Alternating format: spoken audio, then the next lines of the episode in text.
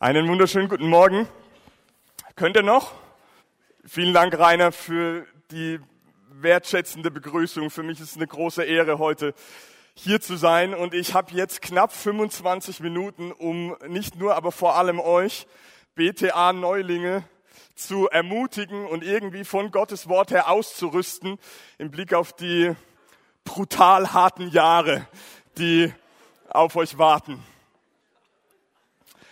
Ob das gelingt mit Gottes Gnade und mit schneller Zunge könnte es gehen. Wenn ihr eure Bibeln dabei habt, schlagt bitte auf Psalm 131 und während ihr blättert, nehme ich euch mit hinein in eine typische Situation aus meiner Studienzeit.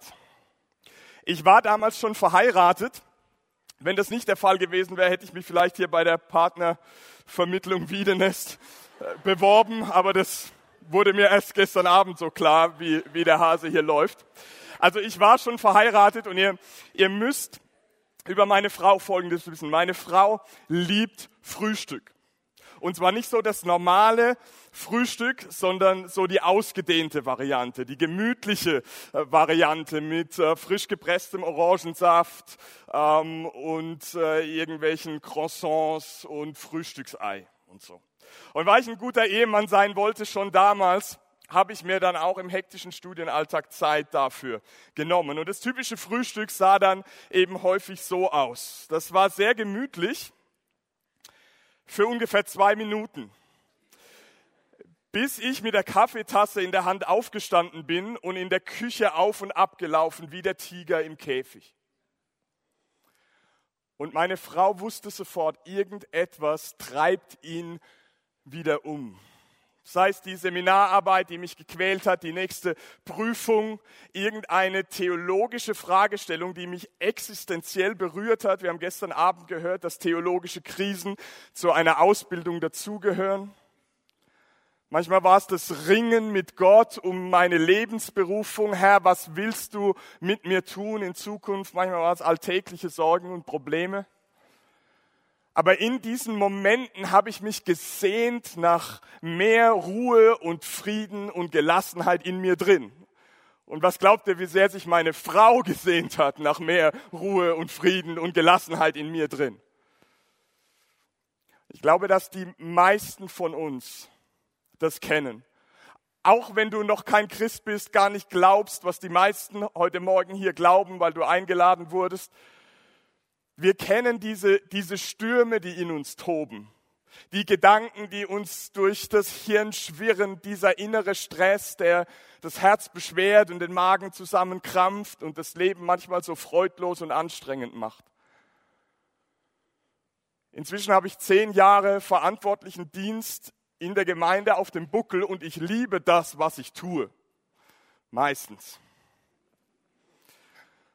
Aber heute muss ich erkennen, dieser Unruhegeist, der hat sich nicht irgendwann mit der Absolvierung verflüchtigt, sondern der ist regelmäßiger Gast in meinem Leben. Das hat was damit zu tun, dass Dienst im Reich Gottes oder die Last der Gemeinde, wie Paulus das manchmal nennt, unerschöpfliches Potenzial bietet für innere Unruhe. Das ist meine Erfahrung. Aber die tiefere Frage ist eigentlich, wo kommt denn diese Unruhe her? Und wo sind die Wege, um zu mehr Ruhe und Gelassenheit zu finden? Psalm 131 führt uns hin zu einigen Antworten.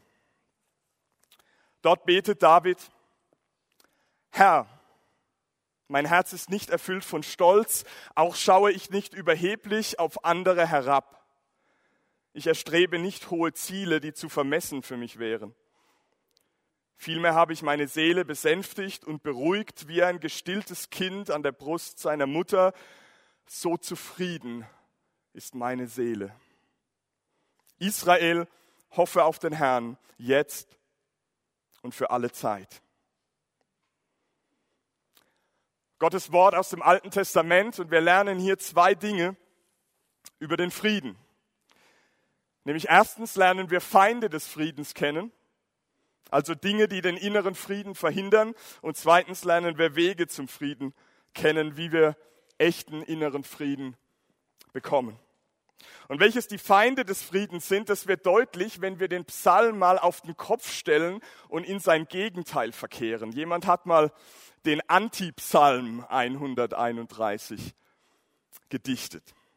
Der geht so. Liebes Ego, mein Herz ist stolz. Ich bin nur mit mir selbst beschäftigt und meine Augen sind hochmütig. Ich sehe auf andere Menschen herab. Ich jage Dinge nach, die mir zu hoch und zu schwierig sind.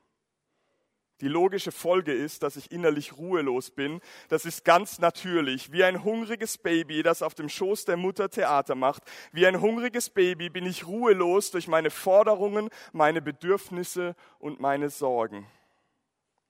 Ich setze meine Hoffnungen die ganze Zeit abwechselnd auf alles und auf jeden.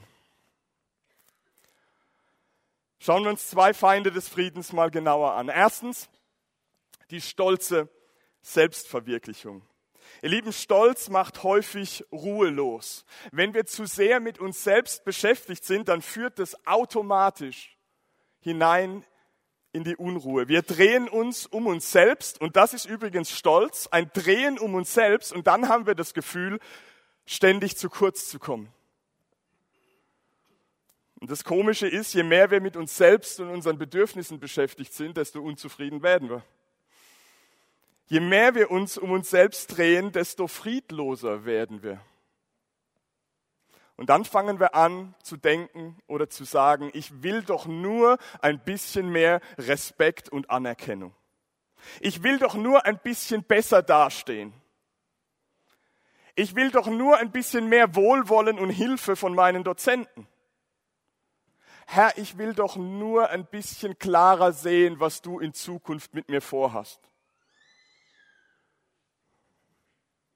Und ist es wirklich so übertrieben, dass ich nach meinem ersten Jahr BTA schon Hauptredner bei der FIUCO sein will?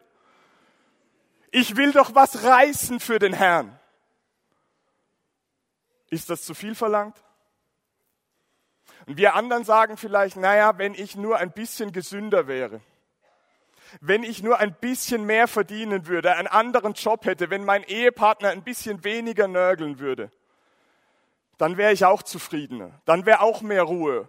Und Gott, dann würde auch mehr gehen in, im Blick auf Einsatz für dein Reich.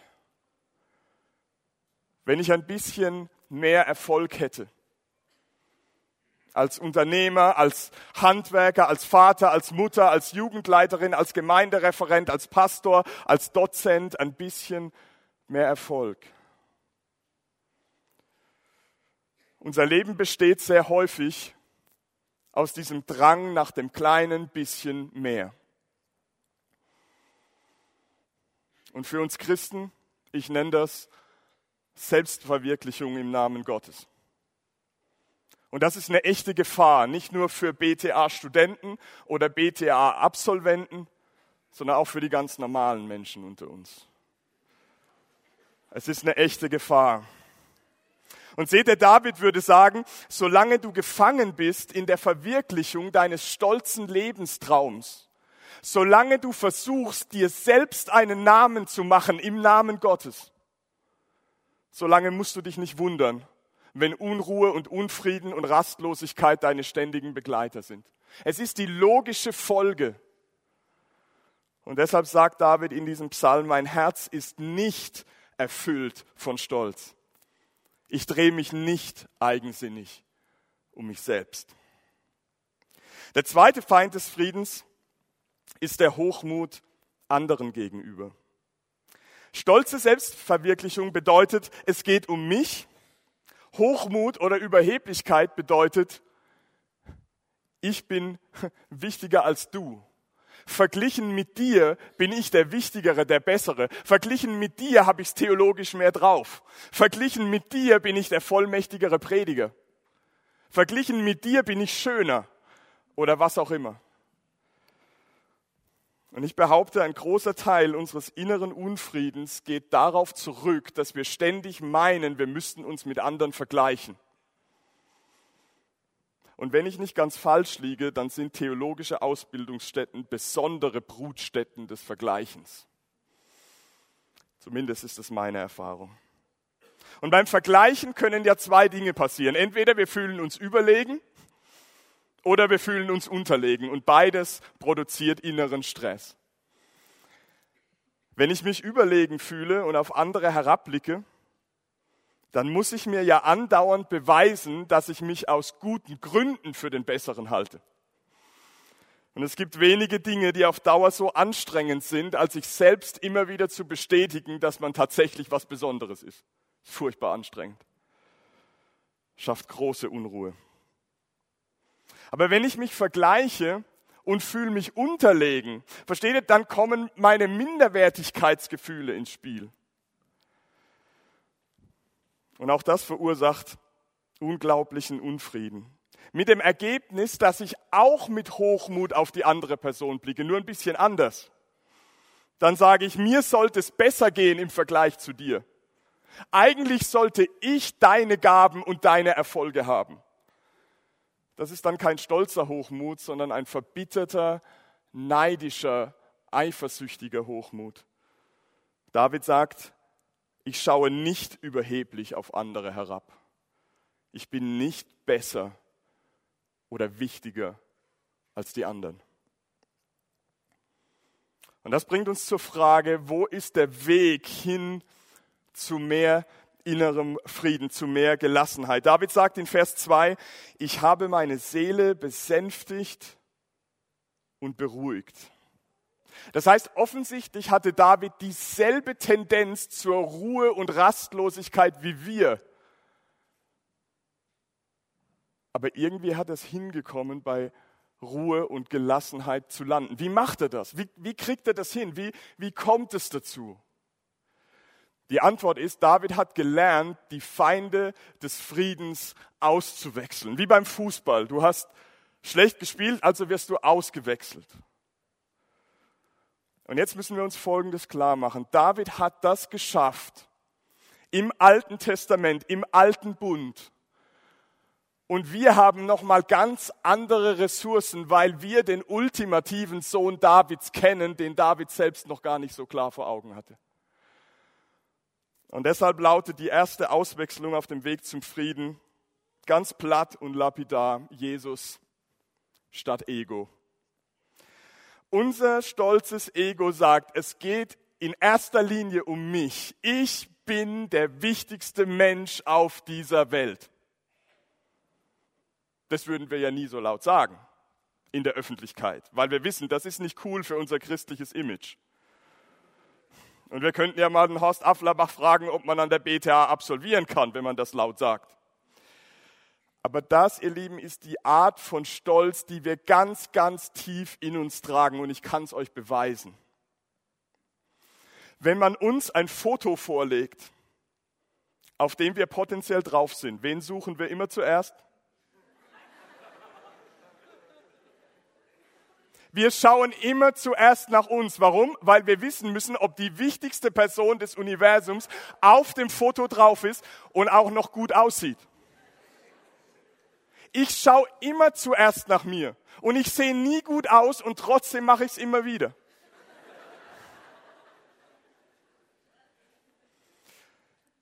Ganz im Ernst, Solange wir dieses stolze Ego nicht auswechseln, wird sich der innere Friede nicht dauerhaft einstellen. Die Bibel sagt uns an so vielen Stellen, Freunde, nicht ihr seid euer ganzer Stolz, sondern Jesus ist euer ganzer Stolz und das, was er für euch getan hat. Und es ist so wichtig, dass wir immer wieder neu stolz werden auf das, was Jesus schon lange für uns erwirkt und erkämpft hat. Seht ihr dieses Gefühl, ständig zu kurz zu kommen? Dieses Gefühl, sich ständig stolz selbst verwirklichen zu müssen, immer noch einen Ticken mehr haben zu müssen, diese wiederkehrende Jagd nach den Glücksmomenten. All das kriegen wir nur dann los, wenn wir neu lernen, dass wir in Jesus nicht nur mehr haben, als wir verdienen, sondern auch alles, was wir wirklich brauchen. Die zweite Auswechslung, Evangelium statt Hochmut. Das Evangelium sagt jedem von uns zwei Dinge. Erstens, du bist Sünder. Aus der Perspektive Gottes Sünder. Du erfüllst seine Maßstäbe nicht. Du bist nicht gut genug und du bist nicht würdig genug. Und zweitens sagt das Evangelium, du bist geliebter, als du das zu träumen gewagt hast. Du bist in Gottes Augen so wertvoll, dass er seinen eigenen Sohn gegeben hat, ans Kreuz gegeben hat, um die Strafe für deine Sünde zu tragen. Und diese doppelte Wahrheit, tief verinnerlicht, die wechselt diesen zweiten Feind des Friedens aus, nämlich den Hochmut. Wenn ich wirklich erkannt habe, dass ich zutiefst Sünder bin, dann kann ich nicht mehr arrogant auf andere Menschen herabblicken. Dann muss ich mir auch nicht mehr ständig weismachen, dass ich der Bessere bin, weil ich weiß, ich bin es nicht. Ich bin es nicht. Und das hat beruhigende Wirkung auf unser Herz. Und wenn ich auf der anderen Seite verstanden habe, dass Gottes unermessliche Gnade mir gilt, dann müssen mich meine Minderwertigkeitskomplexe nicht mehr quälen, dann muss ich nicht mehr verbittert oder eifersüchtig auf die anderen schauen, sondern ich weiß, ich bin wertvoll in Gottes Augen. Ich bin adoptiertes, geliebtes Kind des himmlischen Vaters. Was kann mehr Ruhe und Frieden geben in unser Herz? Ihr lieben Menschen, die das Evangelium verstanden haben, die tief ergriffen und erfasst sind vom Evangelium, die sind weder arrogant noch voller Selbstzweifel, sondern die strahlen Ruhe aus und Frieden. Und das ist dieses Bild, mit dem David das illustriert das, das Baby das Theater macht auf dem Schoß der Mutter, weil es getrieben ist von, von Hunger, von diesem Drang nach mehr, voller Bedürfnis, voller Unzufriedenheit. Und David sagt, das wäre eigentlich das Abbild für unsere menschliche Seele so oft. Aber jetzt ist es ruhig. Das Baby ist gestillt. Es hat sich beruhigt, besänftigt. Das möchte Gott für, für deine Seele. In Vers 3, ganz am Ende dieses kurzen Psalms, sagt David, Israel, hoffe auf den Herrn, jetzt und für alle Zeit. Seht ihr, David wusste, unsere therapeutischen Versuche, Frieden zu schaffen in unserem Innern, sind bestenfalls sehr kurzfristig von Erfolg gekrönt.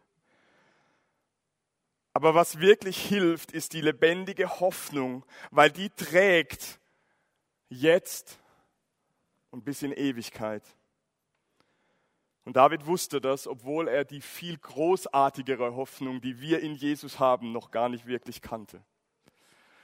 Wir lesen in Römer 8, Vers 32, Gott hat ja nicht einmal seinen eigenen Sohn verschont, sondern hat ihn für uns alle hergegeben, wird uns dann zusammen mit seinem Sohn nicht auch alles andere geschenkt werden?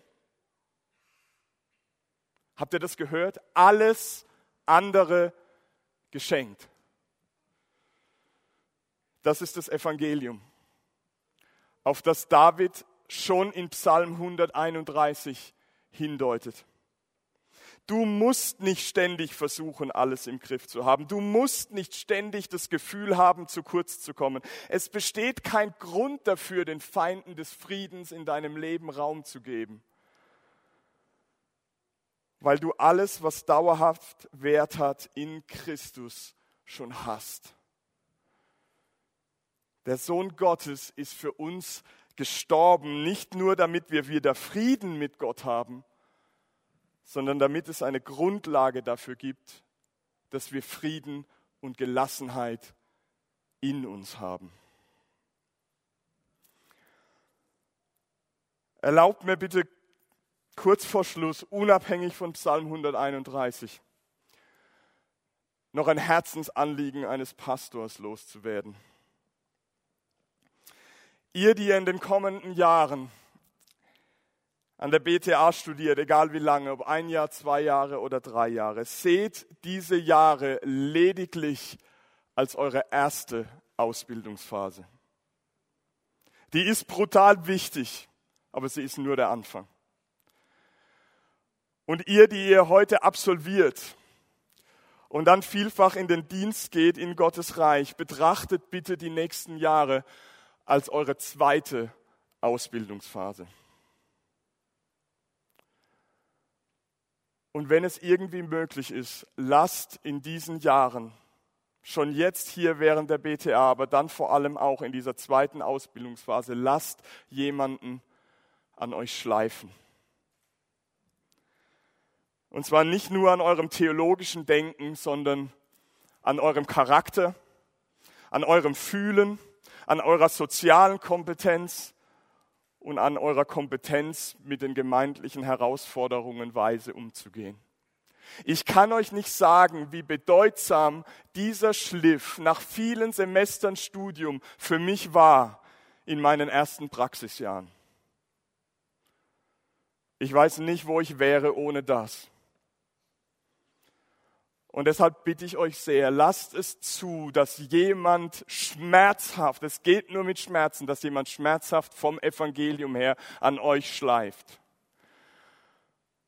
Unsere Gemeinden brauchen Leiter.